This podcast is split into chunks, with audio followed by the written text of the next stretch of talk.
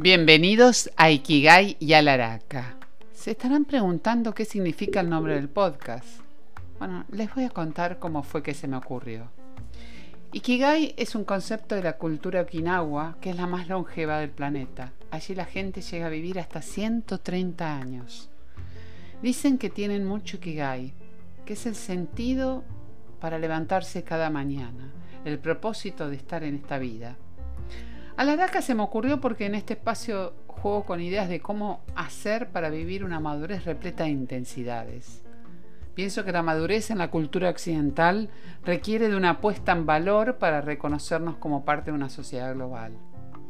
Así que Kigai Alaraka es mi espacio lúdico para desafiar con humor e ironía el supuesto colectivo de que envejecer es algo así como la catombe de la vida. ¿Y si no fuera así? Mecha.